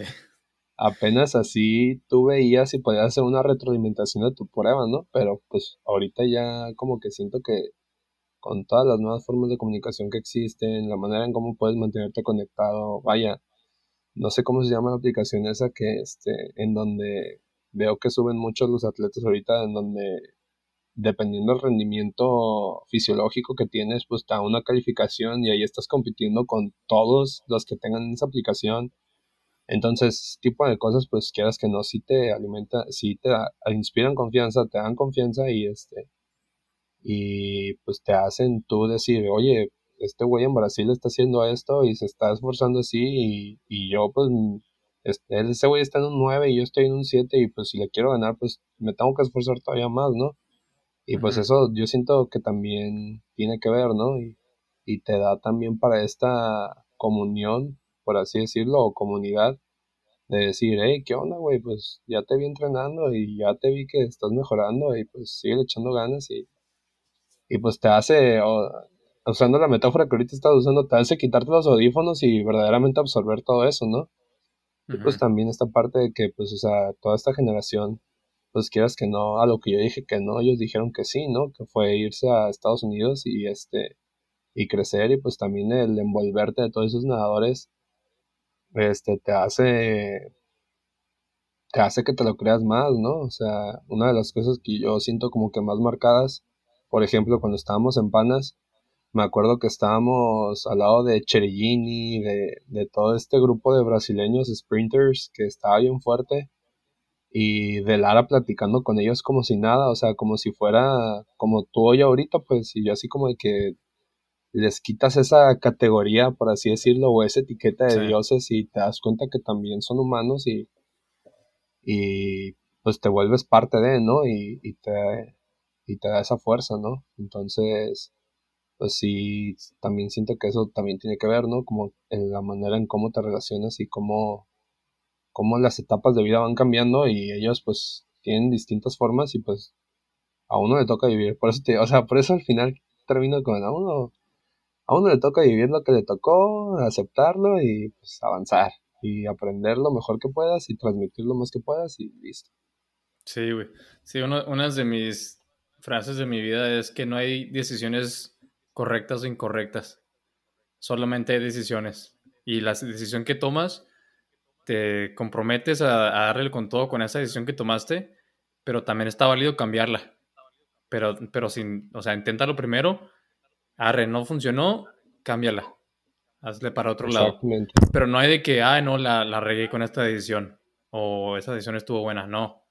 Hay decisiones y ya. Y te comprometes y le das con todo con esa decisión. Si funcionó, chido. Si no, la puedes cambiar o te puedes quedar pero no, no hay incorrectos o correctos porque nada te garantiza. O sea, a ti nada te garantiza que hubieras dicho, sí, se me hubiera BYU. Nada te garantiza que estando allá te hubieras lastimado o, o no te hubiera gustado en el entrenamiento. No sé, cualquier cosa. Nada te garantiza que te hubiera ido mejor en BYU que lo que te fue en Baja California. Sí, exactamente. Siento, comparto esa idea también. Y siento que sí por lo mismo siento que es, es, es, parte de las cosas que uno ya ahorita en el punto en donde está, pues trata de transmitir, ¿no? A las, y como, como decíamos ahorita, ¿no? A las personas que, que buscan eso, que están viendo eso, pues es como, pues, tú disfruta el proceso. Verdaderamente, o una de las cosas que yo diría fuera como que pregúntate verdaderamente si eso es lo que quieres, si eso es lo que estás buscando y, y si verdaderamente es, pues dale, o sea, no es este, si te equivocas, pues ya aprendiste y cambia de página. Y si te salió, pues felicidades y así y a seguirle trabajando porque así es todo. Así es. La vida es redonda y hay y ah, muchas veces va a haber subidas y otras veces va a haber bajadas y hay que disfrutar las subidas y pues vivir en las bajadas. Y aprender, las, aprender de las bajadas. Aprender de las bajadas, exactamente. Sí, da muchas vueltas la vida, muchas. Simón. Este, ¿y ahorita qué edad tienes, güey? ¿27 o 28? 27 años, voy a cumplir 28 ahorita en julio. Y andamos, vivitos y coleanos. pues yo, yo regresé mi comeback y lo hice a los 26, güey. Y fui a. a centros y fue mi competencia favorita, güey. Toda mi carrera la de centros. Aunque no me fue tan bien. Fue en 2018, ¿verdad? Sí. Ahí tenía 20. ¿Siete? Sí, sí, sí. Y estuvo muy chida. Sí, pues sí. Fue, pues es que fue el año en donde le fue el mejor año de la selección mexicana de natación en, centroamericanos, la neta. estuvo. Sí, los estuve. Créeme que cuando vi todos los resultados, porque no me tocó ir a esa competencia, yo estaba contentísimo y les tenía mucha envidia de que todos ustedes estaban ahí y yo no estaba. Y, pero pues. Sí, me imagino en ese momento sentía eso, pero lo, te digo, me cerraba la vista y decía, estás donde tienes que estar y tú ya no quieres eso. Y pues digo, ahorita no sé si sí lo quiero o no lo quiera, pero pues sí, no es la primera persona que me dice que todavía estoy muy joven. Tú dijiste, güey, que pues los mexicanos hacen pique a los 32 años. Tú dijiste, yo no dije. Sí, ya sé, ya sé. Está, son muchas cosas. Ahorita fíjate, de perderme en el deporte y todo eso, traía una lesión en la espalda baja, que ni en cuenta, que ahorita apenas que regresé a nadar, decía, aquí me duele y de la nada ya no era la espalda baja, ya era el hombro, ya es la pierna, ya es la rodilla, ya es el pie y ya es todo. Entonces, este, primero tengo que checarme eso antes de si voy a tomar o no voy a tomar una decisión y, y pues ahorita ya también nada más, y más que nada es cuidarme porque pues también este, y ahorita para como está todo, pues todas las enfermedades y todo eso, pues es este, poder estar lo más sano posible y cuidar el cuerpo lo más que pueda este, para no tener tantas repercusiones de grande, porque ya son cosas, pues ya tengo 27, 28 años, ya hay que pensar en, ya es otra cosa. Sí, no, ya no es lo mismo, güey. nada. Te lo digo por, por propia experiencia, güey. Tengo 31, yo cumplí 32 este año. Oye, si antes, por ejemplo, cuando yo tenía 13, que convivía con todos los de 17 y 18, que eran los grandes, este, todos ellos me decían, este, como que no, es que tú puedes seguir nadando y nadando y nadando y, y este, y no pasa nada y nosotros pues ya no aguantas ni dos, tres pruebas y yo, cállense, tienen nada más tres años más que yo y ya tenía 17 y dos, tres pruebas y decía, no, estos güeyes sí tenían razón. Sí, ya no es lo mismo, güey. Sí, no, ya no es lo mismo. Está, está interesante, pero sí, te digo, la neta, tengo que, pues, me gusta mucho cuidarme ya tanto espiritualmente como físicamente y ahorita ya este pues es cuidar esa parte primero y pues un, uno no sabe qué vueltas de la vida y qué pueda poner en un también traté de convencer al Andy, güey, de que regresara, porque el güey está más joven que tú todavía. Oye, y él está súper perdido, ¿eh? Fíjate que de plano sí. Lo que fue él y Long de la nada desaparecieron, igual que yo.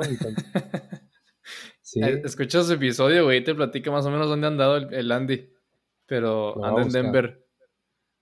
Y, y dijo que también que estaba pensando, no, no sabe si, si seguir nadando o no. Pero es que yo digo que si puedes y todo te gusta, darle. O sea, porque mucha gente me decía cuando estaba nadando yo a los 26, 27 años que es que no has empezado a trabajar o que te vas a, no te vas a poder jubilar hasta más después. Y, pensaba yo, ¿de qué me sirve jubilarme en vez de a los 65 años a los 62? ¿Y qué voy a hacer a los 62 años? O sea, prefiero estar nadando ahorita que estoy fuerte y joven y disfrutar estos, estos años que, claro que tampoco nunca tiene 62 años, entonces no sé qué es lo que significa, pero no sé, para mí, lo que si me muero a los 45.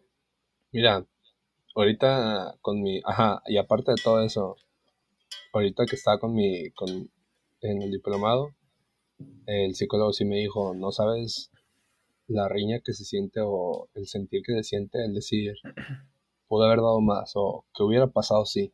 El que hubiera, ¿no? El famosísimo que hubiera sí. Que hubiera sido sí, ¿no? Y me dice, este, verdaderamente vivir con eso es muy pesado al final de cuentas pues lo aceptas y pues agradeces todo lo que hay en el entorno, pero como deportista de alto rendimiento siempre, siempre se, este, siempre se, no, no está tan cool vivir con esa parte, ¿no? Entonces, así como que usando tu analogía, preferiría seguir trabajando a los 63, 64 con la misma idea, con, pero con el pensamiento de decir, bueno, me quité esa espinita a tener 62 años, 63 años, ya haberme jubilado y ya estar como que más tranquilo, pero seguir pensando, ¿no? Como de que ahí pude, tal vez lo pude haber hecho, ¿no? Sí. Pero te digo que es lo mismo que también dije ahorita, que no, no hay decisiones correctas o incorrectas. Si, si decides ya nunca nadar, ok, te comprometes. Ahora, para eso ya no puedes devolverte, güey. Puedes nadar masters como yo, pero ya no puedes devolverte al también, también por eso se me hace todavía más fuerte el pensamiento ese de que nunca vas a volver a tener 28 años y tener la oportunidad, porque muchos tienen 28 años y ya no tienen la oportunidad. O sea, ya olvídate. Pero si la tienes y te gusta y no sé, yo, yo, yo me dejé de nadar a los 28, pero porque mi vida iba funcionando, me iba subiendo, todo, iba avanzando mi vida y ya la natación como que no cabía, pero al mismo tiempo estaba haciendo, entrenando, todo, estaba haciendo todo, todo lo que podía. Y mis metas seguían creciendo. O sea, yo ya no quería seguir entrenando para calificar a centros. No, no, yo, o sea, ya, yo quería ir a ganar centros. Y quería ir a, a, a, ganar medalla en panas. No quería nomás ir a calificar. O sea, ya, soy, ya no me traía, ya no me importaba, no me interesaba ir a calificar. dije, no, ya, ya estuvo. Y es que sabes que para, para poder hacer lo que querías hacer, sabes lo que se requiere y ahí es cuando entras y dices, tengo que hacer esto, pero pues yo no puedo dejar esto y esto me consume tiempo y, ahí es en donde sí, ya, ya las cosas ya no caben como antes, ¿no? Entran más pues, responsabilidades que tienes que tomar y pues ya tienes que dejar otras, ¿no? Sí, pero pues lo vas pensando y, ya te vas, vas tú solito haciendo la decisión y diciendo, no, sí está, está bien. Pero por ejemplo, la primera vez que dejé de nadar en el 2016 fue porque, bueno, ya no califiqué a Río, ya adiós. Pero tenía 25. Y luego después empecé a trabajar y dije, y luego fui a ver a Andy y a Mauro en los NCAAs en, en Indianápolis. Y los vi desde las gradas y dije, yo no, yo no, yo no estoy, o sea, yo no puedo estar en las gradas, yo tengo que estar ahí en la alberca nadando todavía. Y ahí fue cuando empecé a, pensar otra vez de que no, ¿sabes qué? ¿Qué estoy haciendo? O sea, todo me, todo me queda que hacer ahí en la alberca.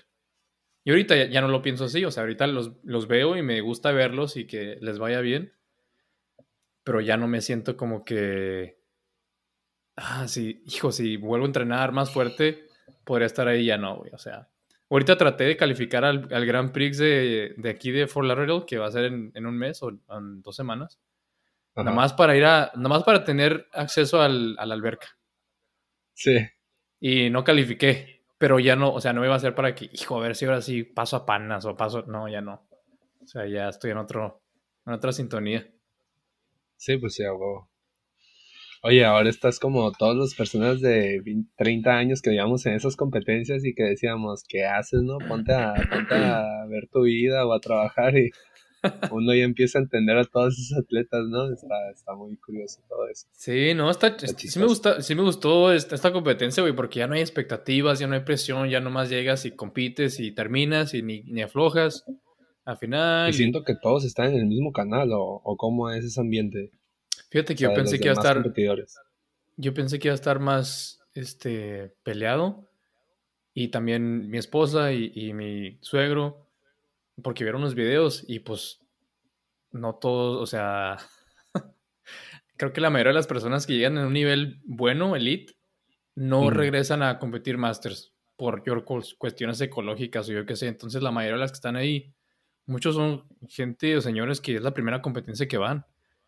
O señores de 50, 60, 70 años, que para mí son los que tienen, o sea, yo me inspiro más de ellos y se me hace más inspirante que ellos estén ahí compitiendo a que yo, ah, yo tener buenos resultados a mis 31 años.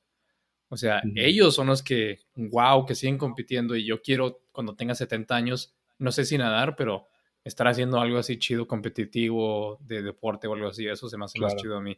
Entonces el nivel pues no, no, está tan chido, pero, pero me ganaron hoy, güey, dos veces. O sea, no, no, tampoco me voy a poner a, a presumir. Entonces estuvo chido. Ah, sí me imagino, pero sí, este, qué, qué chingón, la neta, qué chingón. Fíjate que, este, toda esa parte está muy curiosa, me da mucha risa y sí, pues, siento que también es como parte como del triatlón, ¿no? Que mucha gente también como que se mete y ves que, pues yo ni entiendo, ¿no? Todo, yo siento que tú por la experiencia que viviste ahí en el triatlón sabes cómo se mueve todas las competencias y todo eso. Pero pues, o sea, un mundial, sé que hay mundiales de masters y todo eso, entonces, o sea, es también es un área que no se conoce mucho y que siento que pues se puede explorar, uno nunca sabe. Es que somos competitivos, güey, vamos a quedarnos, aunque te, retires, sigue siendo competitivo y si encuentras otra, otro deporte u otra disciplina en la que puedes competir y mejor aún si encuentras como una comunidad que todos son parecidos y pues qué mejor que seguir compitiendo, independientemente si vas a ser el mejor del mundo o, o nomás por, por competir, por sentirte bien, pues se siente chido competir. compitiendo, ¿no? Nada más. Sí, se siente las mariposas en el estómago y prepararte y comer bien y pues está, está padre la competencia. La parte de la disciplina, sí. Sí. Muy bien. Está bien. ¿Algo más, güey, que a lo mejor quieras platicar que no te pregunté? O que tú me quieras preguntar a mí. Mmm, ¿Qué es la vida de casado?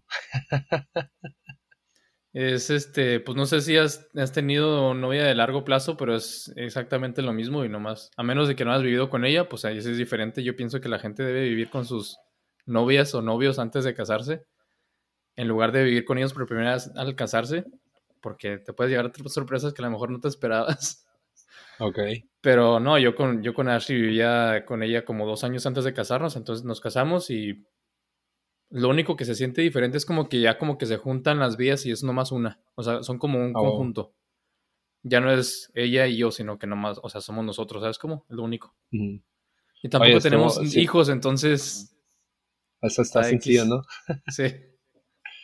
Sí voy, a, voy a replantear mi pregunta porque siento que este, estaba un poco perdido en ese sentido, o tal vez lo que exactamente quería preguntar es a un atleta, por ejemplo, que tal vez tenga las mismas, las mismas este, cuestiones o las mismas dudas que tú y yo teníamos en ese sentido, que, que está viendo que la vida le está, lo está llevando y lo está sacando el deporte o, o este, o que, o por ejemplo en mi caso, que que sentía que, que ya tenía que dejar de ver el deporte y tenía que empezar a ver en otras cosas de la vida, este, ¿qué le aconsejarías en esa parte o, o qué este, cómo le dirías de poder estar ahorita que estás ya entrenando, tal vez a nivel máster, pero, pero pues que ya también pasaste toda esa parte, así como del dijo, ¿no? Que ahorita ya está también combinando con toda la parte del trabajo y que pues ya también casado y todo eso ¿Qué consejo le darías a un atleta que está empezando como que esa parte o que ya está viendo indicios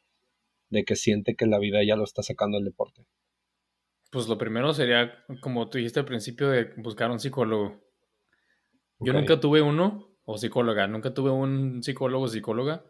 Creo que me hubiera ayudado, mucho esa, transición, esa transición de nadador elite a nada. Eh, pero si tú estás como que en la como que debatiendo si sí o si no dejas, si sigues nadando, si dejas de nadar, pues nomás hacer, no sé, una lista de, las razones por las que todavía quieres nadar y las razones por las que ya no quieres o ya no debes o ya no piensas que ya no debes, que por que tienes que trabajar o porque tu esposo, yo, o sea, hay muchos nadadores que están casados y que siguen nadando fuerte y que tienen hijos y que siguen nadando fuerte. O sea, si se presenta la situación, adelante. Y si todavía te gusta, pues ¿por qué lo vas a dejar de hacer? Pero hay otras, otras situaciones también en las que a lo mejor no se presta ya, o sea, ya estás de más, ¿sabes cómo? Sí. Y ya forzarla también no está tan chido. Ya no te la pasas, o sea, a lo mejor sí sigues nadando, qué chido, pero ya el resto de tu vida, o sea, estás feliz por esas dos horas o cuatro horas que estás entrenando, pero las otras partes de tu día, si son un desmadre o tienes muchos problemas o a lo mejor estás acumulando muchas deudas de, estar pagándote todo con, no sé, tarjetas de crédito o algo así, ahí ya está, o sea, hay que acordarse que a final de cuentas es, como dijimos ahorita, es la persona a la que te conviertes en lo, con lo que hiciste de la natación, no tanto el, de los equipos que hiciste o las medallas o los tiempos, eso a nadie le importa. Ahorita estaba diciéndome esta entrenadora que estaba aquí una costarricense que, ganó el 200 libre en 96 en Atlanta. Estaba compitiendo ahí. No se veía como si hubiera sido una olímpica, la verdad. Pero, y a mí, o sea, y, luego, yo ni siquiera sabía quién era. Nadie, o sea, los de su generación saben, pero los de, los de su generación ya no están en el mundo de la natación, ya están en sus vidas. Eso ya se fue. Entonces, es en realidad lo que la, persona en la que te conviertes al final de, la carrera. Porque eso lo puedes seguir aplicando hasta que te mueras. Y los resultados ya no. Entonces, pues nomás tener un ver para adentro, pero pues yo no soy un psicólogo y entonces yo, o sea, ve con alguien profesional que te ayude. Lo que yo, es lo que yo digo y lo que yo haría. Y todavía quiero como que también ver un psicólogo porque creo que todavía no estoy medio mal de la cabeza. de hecho, el podcast es para mí como un poco terapéutico, güey. Platicar con todos ustedes de todas esas cosas. Sí, y es que la neta también, este, mira, es, vamos, vamos a lo básico, este, si te sientes mal, pues vas con el doctor que es un experto en, en toda esta parte, ¿no? Si, estás cuidando tu alimentación, vas con un nutriólogo que es el experto en esta parte de nutrición, ¿no? Y el único que es experto en la parte mental son los psicólogos y verdaderamente estudian todo eso y es, es, este, es una profesión que yo siento que está muy, no quiero decir menospreciada, pero que todavía existe este tabú, ¿no? Como ya cada vez está quitando más y cada vez los atletas se están levantando más en esa parte y de cuidar esta parte del mental health en el deporte. Y me da muchísimo gusto y siento que es algo que no se puede menospreciar tampoco en decir, ah, pues ya me voy a retirar, pues ya, ya no lo voy a hacer, ¿no? O, o, ya no ocupo de, ¿no? Pues así como hay un, un proceso de desentrenamiento que es el, el este, de salirte completamente del entrenamiento, pues yo me imagino que también debe ser eso para la mente, pues porque pues al final de cuentas, o sea, por ejemplo, ¿tú cuántos años le dedicaste al alto rendimiento como tal? Diez. Diez. ¿Y cuántos años tienes? Treinta y uno. O sea, estás hablando de que una tercera parte de tu vida fue dedicada al alto rendimiento. Quieras que no, tu programación mental está, ajá, está hecha en base a eso y este y de la nada la quitas. Entonces sí, sí es algo muy fuerte y sí creo que, o sea, es nada más pues para darle un seguimiento, pues así como cuando vas por citar una, una muela, vas al dentista y como si no, o sea, en mi caso lentes vas con el oftalmólogo, no me acuerdo cómo se llama, perdón si me equivoco. Sí, oftalmólogo. Este, ajá. O sea, si es igual con la mente, pues, o sea, estás quitando una parte que influenció mucho en tu vida y que, pues, sí te dio muchas cosas, pero no por eso quiere decir que nada más lo puedes quitar y ya, sino que es cuidar esa parte y, pues, sí, siento que sí es muy importante. Muy buena respuesta, me gustó. sí, es muy difícil. Sí, de nada. Es difícil y así como sirven los psicólogos para el desempeño del deportista, una vez que terminas, no, no, ya cambia a lo mejor el enfoque, pero la terapia se me hace que debe de continuar. Yo creo que para todos, güey, o sea, creo que independientemente si eres deportista o no, se me hace que todos se pueden beneficiar de terapia psicológica en la vida. Sí, completamente. Pero no está, no está barato. Ahí te recomiendo, vete con los que apenas se van graduando, que apenas se van, encuentras con un psicólogo de esos que apenas se están graduando y que están ahí, este, luego cobran más barato y pues están poniendo en prácticas y pues es como todo, ¿no? O sea, pues, porque cobran más barato? Pues porque apenas están aprendiendo, están agarrando experiencia, pero pues cada vez las personas salen más capacitados y salen con muchísimos más estudios y con más programas o con, más aprendizaje. Entonces, este, pues de ahí puedes irte agarrando y ir buscándolo. Sí, no, y, no está barato, pero también, o sea, creo que lo vale.